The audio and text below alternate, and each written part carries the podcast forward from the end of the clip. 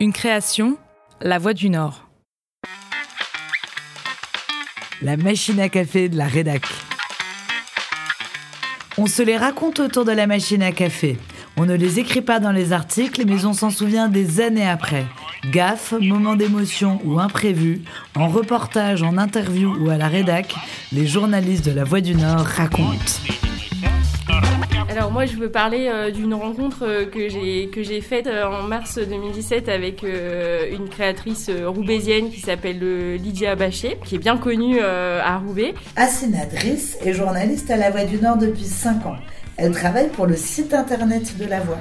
Je travaillais euh, pour euh, Nord Éclair pour une rubrique particulière qui s'appelle En immersion. Donc on est, euh, on se met dans la peau d'un pêcheur, dans la peau là pour le coup d'un mannequin, puisque j'ai été amenée à faire un défilé avec Lydia qui avait organisé donc cet événement pour les 10 ans de l'association Cœur de Femmes, une association roubaisienne qui regroupe plusieurs femmes.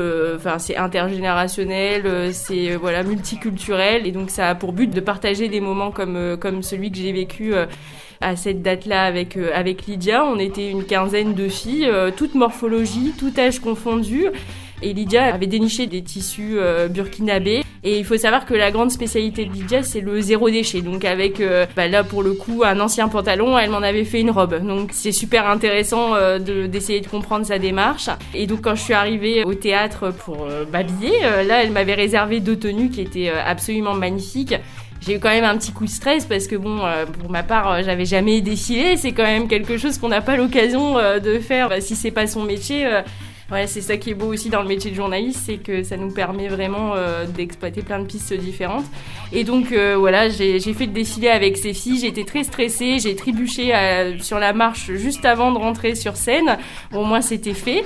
Et je me suis vraiment amusée, j'ai passé un super moment de voir toutes ces femmes qui étaient très très belles, de tout âge. C'était vraiment un moment exceptionnel. Et en fait, Lydia est restée, bah, je pourrais dire quasiment une amie, puisque j'ai été amenée à refaire des reportages avec elle où elle a même dû rhabiller le maire de Roubaix pour euh, les besoins d'une rubrique. On a gardé des bons contacts et un an, enfin deux ans plus tard, je me suis mariée et là je, l'ai contactée pour qu'elle réalise une de mes robes de mariée. Euh, donc elle m'a fait une magnifique robe de princesse rouge absolument incroyable.